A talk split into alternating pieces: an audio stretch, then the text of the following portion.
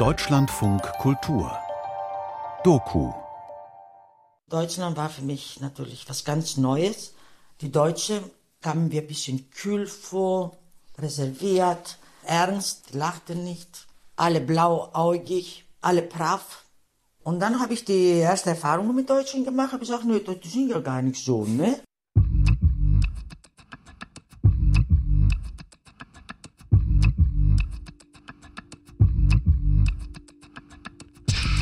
Vice versa. Sprachen auf Arbeit.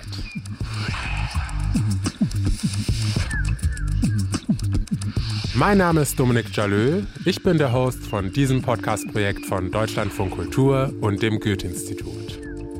Ihr hört jetzt Folge 13 der zweiten Staffel.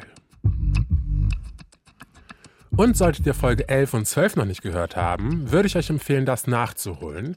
Denn in dieser Folge hören wir bereits den dritten Teil von unserer Story Die Gastarbeiterin unseres Autors Manuel Gugos. Suchst du dein Glück? Willst du dich in der Fremde verheiraten, weil sie dir versprechen, reich zu werden? Die Fremde ist eine böse Zauberin. Mit dem Geld hat sie unsere Lieblinge verhext.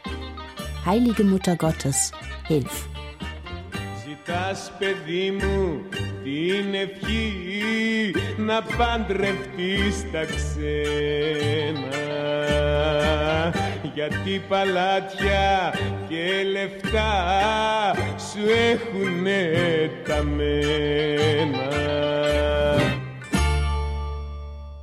Τη μάνα μου τη λένε Ελένη Αυτό σημαίνει αυτή που φέρνει το φως.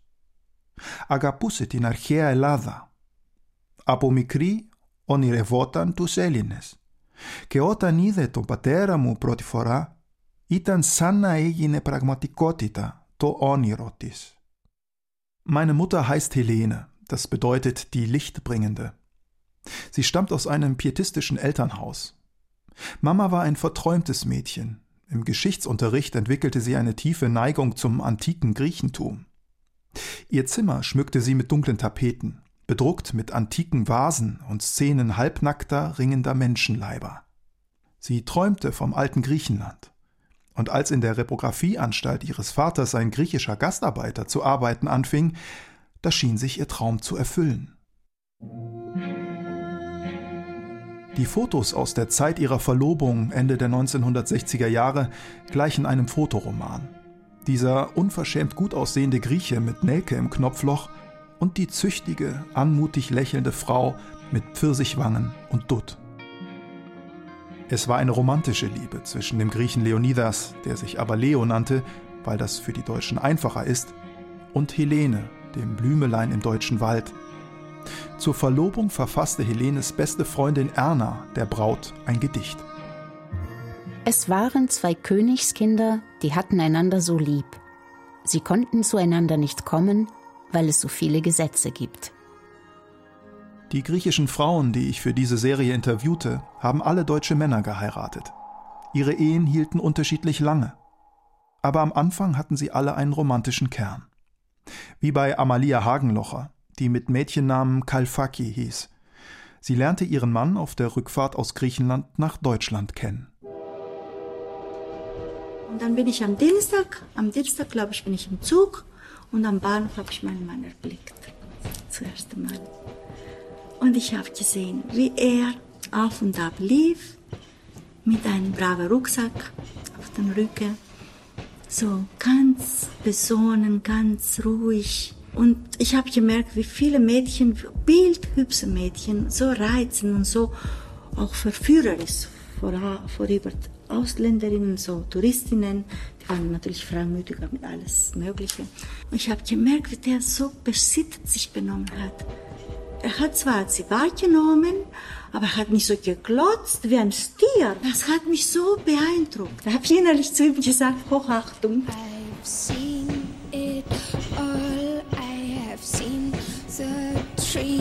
things I have seen. The willow leaves dancing in the breeze. Wenn eine männliche Person der mich so beeindruckt hat, ich wollte auch nicht gleich zeigen. Und die Nachbarn von mir sagte, oh, Mama Lia, ja, du hast recht, das sieht so mild aus. Mild, hat sie gesagt, so, äh, was man, äh, Selinka heißt braus, braus, braus. Äh, äh, ich é ein na poli brau, das sieht so höflich aus. Die Art, wie der klopft, der klopft. Die andere hat einfach aufgemacht, so ganz frech. Der hat uns damit gewonnen. Habt ihr dann schon Deutsch gesprochen? Bitte? Habt ihr Deutsch gesprochen? Ja, ich war anderthalb Jahre in Deutschland und ich konnte Brocken, Brocken. So ging's los.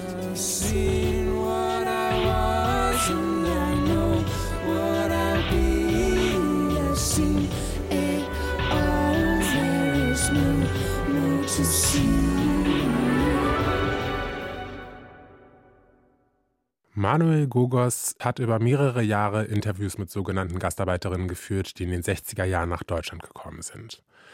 In seinem Stück haben wir bisher erfahren, was die Beweggründe der Frauen waren, ihre Heimat zu verlassen, was ihre Vorstellungen und Erwartungen von Deutschland waren und auch, welche Arbeitsbedingungen und Realitäten sie letztendlich in ihrem neuen Umfeld erwarteten. Außerdem hatte ich unseren Autor Manuel in der letzten Folge zu Gast.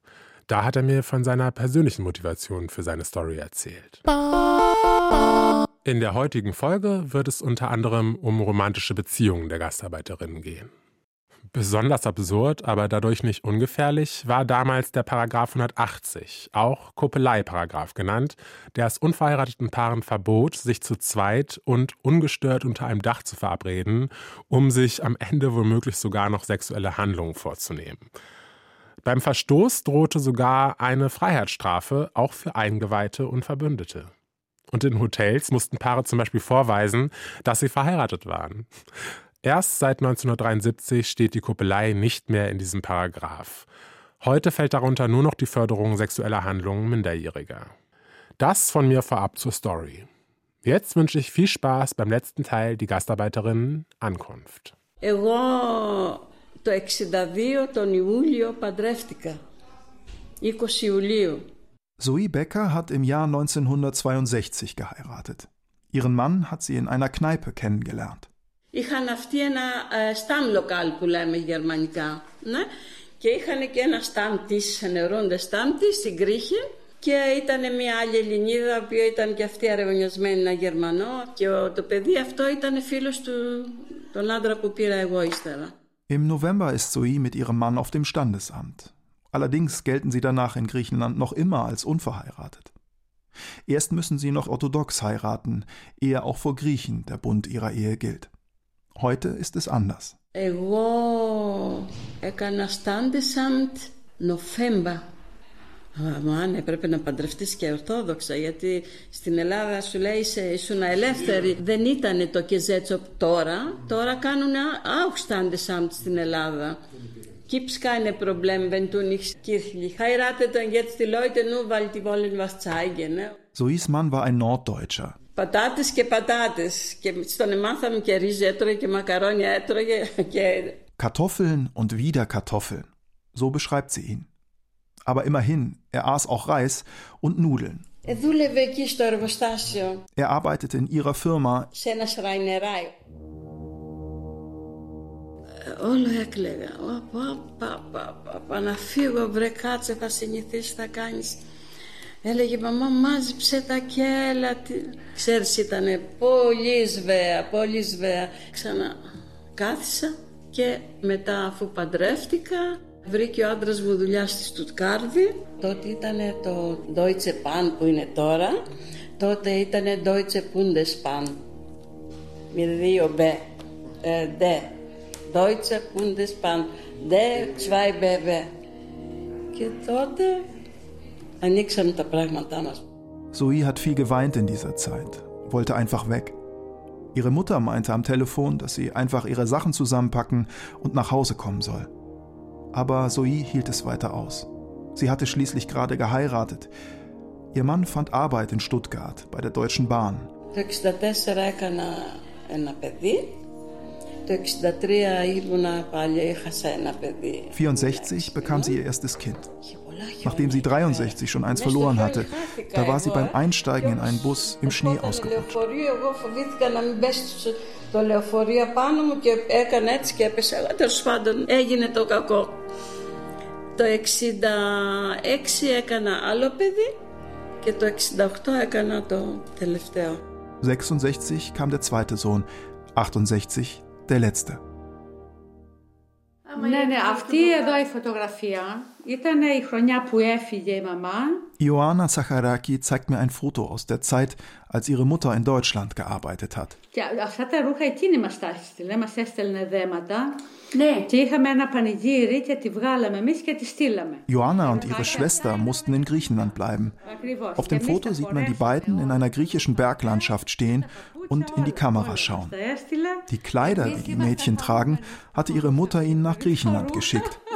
Καλά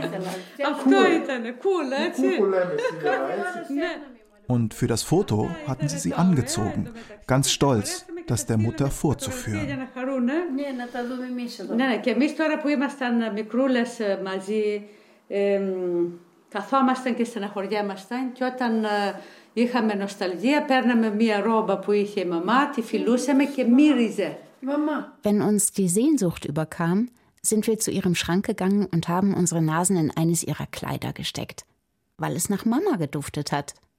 Dann war es fast, als wäre sie da. Deutschland war für mich natürlich was ganz Neues. Die Deutsche kamen mir ein bisschen kühl vor, reserviert, ernst, lachten nicht, alle blauäugig, alle brav. Und als ich den ersten Polizist gesehen habe, da hatte ich so einen Stich im ähm, Herz gehabt. Ich habe Filme gesehen. Ungeheuer war mir das, das hier war. Und dann habe ich die erste Erfahrung mit Deutschen gemacht, habe gesagt, nö, die sind ja gar nicht so, ne? Ja, und ähm, in sechs Monaten habe ich meinen Freund kennengelernt, eine Deutsche. Chrysanthis Mann heißt Horst. In der Anfangszeit kann er vor Verliebtheit kaum essen.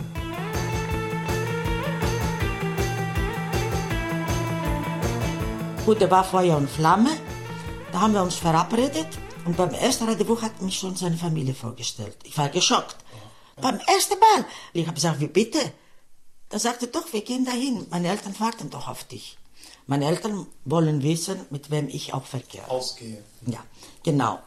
Na gut, da sind wir da gewesen. Die Familie wartet auf mich, nicht nur die Eltern, sondern auch Schwestern und Brüder. Die ganze Familie wartet auf mich mit Kaffee und Kuchen.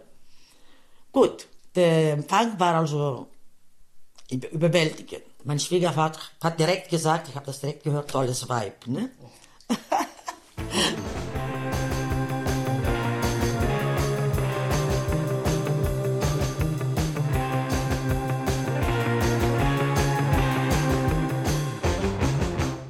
Um eine Familie zu gründen, gibt Chrysanthi ihre Pläne auf, Medizin zu studieren. Die haben mich direkt geliebt und die wollten natürlich direkt, dass ich auch heirate. Und dann habe ich gesagt, okay, wenn meine Familie einverstanden sind, dann mache ich das. Die haben wahrscheinlich das sehr lange überlegt und hier die Spannung, die wuchs und wuchs. Ich hatte noch ein bisschen Angst, dass vielleicht nicht gut gehen könnte. Und da habe ich Bilder geschickt von meiner Ex-Mann, fand die sehr sympathisch. Ja, natürlich, groß, hübsch, blauäugig. Der macht auch netten Eindruck, wirklich sehr sympathisch. Ne? Und die haben ihm auch später mit Herz geschlossen. Es sind die späten 1960er Jahre. Der Kuppeleieparagraph wird abgeschafft. Die Zeit der Freizügigkeit fängt an. Und Chrysanthi und Horst ziehen, noch unverheiratet, zusammen. Dieser Verlobte von meiner Freundin hat uns ein Zimmer besorgt, ein ganz großes Zimmer, in ein Apartment. Denn diesen Apartment teilten wir ähm, noch zwei deutsche Mädchen. Es war sehr schön. Wir hatten große Küche und Freiheit. Äh, und vor dem Haus war ein wunderschöner Platz mit Kirche, also wirklich ganz toll. Also wir haben unsere Clique, ne? wir gingen tanzen und es war sehr schön. Wo seid ihr denn tanzen gegangen? Im Rheinpark. Dann war abends Live-Musik, natürlich ganz andere Musik als heute.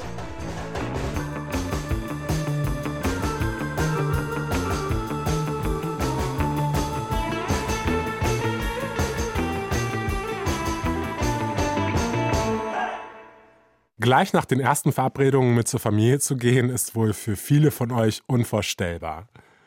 Wenn man seine PartnerInnen mit ins Heilige Heim nimmt, um die Beziehung von den Eltern absegnen zu lassen, dann ist das wohl für viele Kulturen etwas ganz Besonderes und ganz sicher soll dann diese Beziehung eine mit Zukunft sein. Wir Deutschen sind zumindest in diesem Bereich ausnahmsweise heute oft etwas gelassener. Aber ich stelle mir da direkt die Frage, wie war das denn damals so, wenn das deutsche Kind eine Ausländerin mit nach Hause gebracht hat? Rassismus und die Exotisierung von Menschen hat auch in der damaligen Zeit eine Rolle gespielt.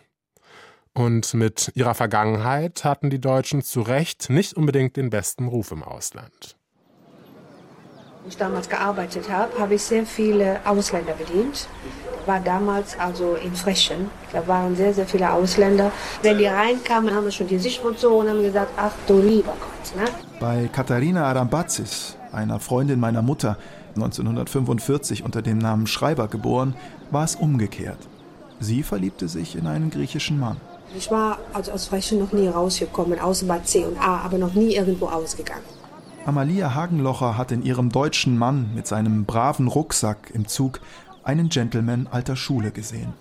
Katharina Arambazis sieht in ihrem griechischen Mann einen Menschen mit Manieren.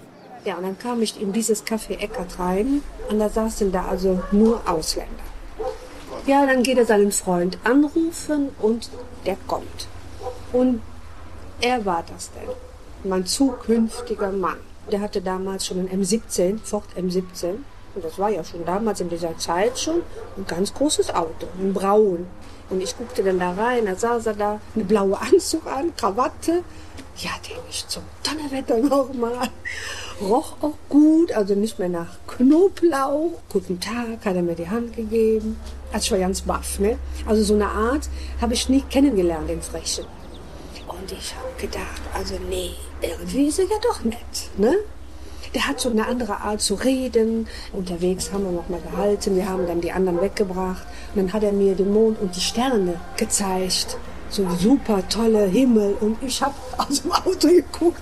Ich habe sowas ja noch nie erlebt. Ne? Vom Mond und von den Sternen. Ne?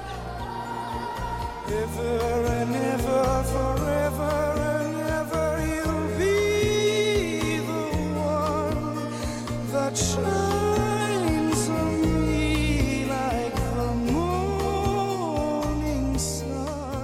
Während Chrysanthi Diederich mit ihrer deutschen Familie bei Kaffee und Kuchen sitzt, bricht Katharina Arambazis nach Griechenland auf, um mit ihrem Mann Karalambos bei der griechischen Schwiegermutter zu leben. Aber jetzt auf einmal soll ich nach Griechenland, für immer.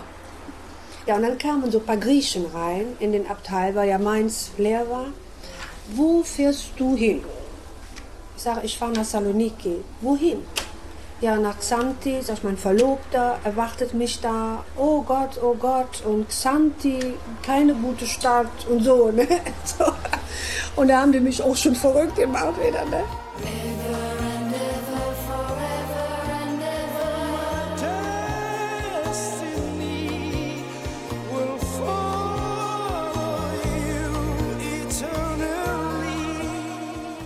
War die Hölle. Weißt du, dass das die Hölle war? Ich hatte in dem Zimmer, da war ein Ölofen drin, aber den durfte ich ja nicht anmachen, weil meine Schwiegermutter konnte kein Öl vertragen. Du gefeile nur, du nur. Bisschen konnte ich ja. Mit der war, habe ich gesagt. Ella mit der. Ne? Also ich habe gedacht, das hält sich nicht aus. Ne? Und ja, und dann bin ich dann hingegangen und habe dann einfach mir äh, sowas von Griechisch geschrieben oder ich habe gesagt, ich will lernen, damit ich das hier besser begreifen kann oder besser was sagen kann. Als jetzt die, die Deutschen im Krieg auch in Griechenland gewesen waren, hast du das auch zu spüren bekommen oder lag das zu weit Doch, zurück? nein, nein, ich bin sogar abgelehnt worden von dem Onkel. Die haben mich doch als deutsche äh, Krieg und Hitler und Nazi doch gesehen. Die haben in den Bergen gekämpft. Partisanen. Partisanen, ja. Und also da haben die auch dem Harry dann gesagt, warum gerade eine Deutsche? Gerade deine Deutsche. Ja, Kann man also, auch verstehen, Ja, also ich habe zum Harry dann gesagt, ich konnte das ja noch nicht verstehen. Äh, Ich kann ja nicht dafür. Ich bin 45 geboren, ne? Aber die hatten einen Hass auf die Deutschen.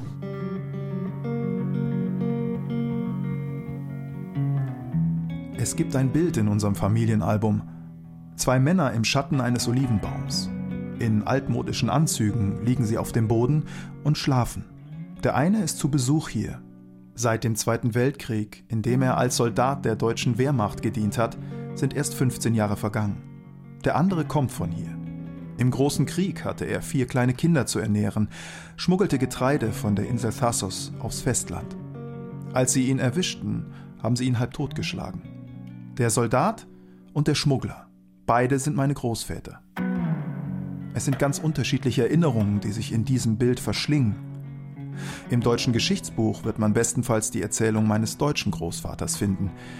Was aber ist mit der anderen Geschichte, die mit den sogenannten Gastarbeitern eingeschleppt wurde? Darum erzähle ich diese Migration Love Story, wie ich in einer Druckerei gezeugt wurde, wie Salmiakgeist mir Leben einhauchte. Meine Muttersprache ist Deutsch. Ein Lehrer von mir sagte in der Schule, ich könne aber gut Deutsch sprechen, und ich verstand ihn nicht. Deutsch war schließlich meine Sprache, eine andere konnte ich nicht. Mein Vater ist 2013 gestorben. Wenn ich heute mit meiner Mutter spreche, merke ich, wie ihre griechische Sprache allmählich verblasst. Aber ihre Liebe zu Griechenland nicht. Die Ehe meiner Eltern hat gehalten, die von Chrysanthi Diederich nicht.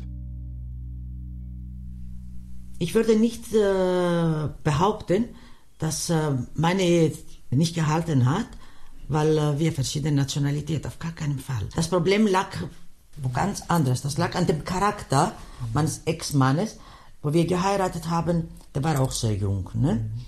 Und von einer 20-Jährigen, alles was der versprochen hat, kann der nicht mit 30 halten. Vielleicht bin ich auch schuld daran, dass ich die Ehe so schnell aufgelöst habe, weil mir das äh, wehgetan hat, dass der nicht gehalten hat, was der versprochen hat. Hm. Gerade in so jungen Jahren waren Enttäuschungen vielleicht abzusehen. Zumal es sehr wohl auch kulturelle Unterschiede gibt, wie Beziehungen gelebt werden. Unter diesen besonderen Voraussetzungen wird wahrscheinlich jede Beziehung auf eine harte Probe gestellt. Aber abgesehen von der Liebe, was hat Deutschland eigentlich damals dafür getan, dass sich GastarbeiterInnen in unserem Land wohlgefühlt haben und bleiben wollten? Wie hat Deutschland sich für die getane Arbeit bedankt? Da kamen sie dann mit den Blumen und mit der Karfitze, die Jubiläum, ne? Der Schein, danke schön, dass du dann so lange hier gearbeitet hast, ne? Und kurz danach, zwei Wochen später, dann brachten sie mir dann die Kündigung. Da habe ich natürlich der Meister geschrien nicht, aber ich dachte, warum ich und so, bist du denn nicht zufrieden? Nein, ich bin mehr wie zufrieden, ich kann aber nichts anderes machen und so. Ja, konnte dann auch nicht retten. Aber das spricht dafür, dass wirklich dann die deutschen Firmen zum Teil wirklich auch die Ausländer geholt haben, solange sie sie brauchten. Ja, und Und danach? die, die ersten sind, die wieder gehen müssen. Leider ist es so.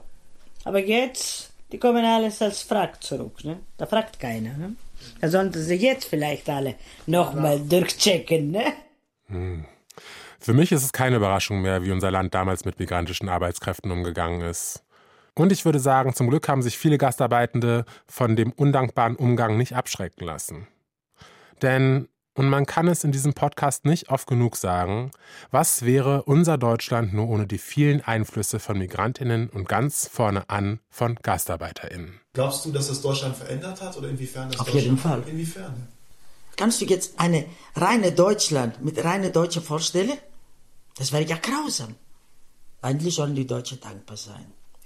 Sonst wären die das langweiligste Land, was überhaupt gäbe. Weil die sind ja nicht einfallreich. Wenn die diese Lebensart weitergeführt hätten, ne, also unvorstellbar. Dass jetzt überall die Lokale draußen Stühle haben und sitzen, ne? Auch das ist neu. Damals war das nicht. Damals tatsächlich war um, nach Dunkelheit alles zu Hause. Ne? Kam auch das Fernsehen, die Leute waren begeistert vom Fernsehen, guckten nur Fernsehen, also tote Hose draußen. Und heute ist wie Süden. Und heute ist äh, also ein wunderschönes Land Deutschland.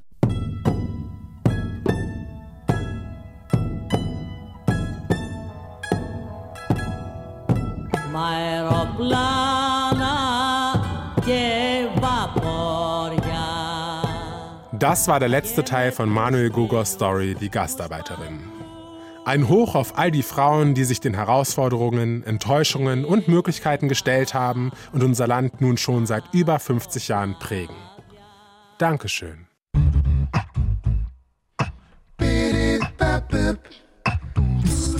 Und das war Voice Versa Sprachen auf Arbeit für heute. Schön, dass ihr wieder eingeschaltet habt. Folgt uns auf Instagram, abonniert uns in unserem Podcast-Catcher oder in unserem ASS-Feed. Und dann hören wir uns bestimmt zur nächsten Folge wieder. Mein Name ist Dominik Jalö. Ciao, ciao.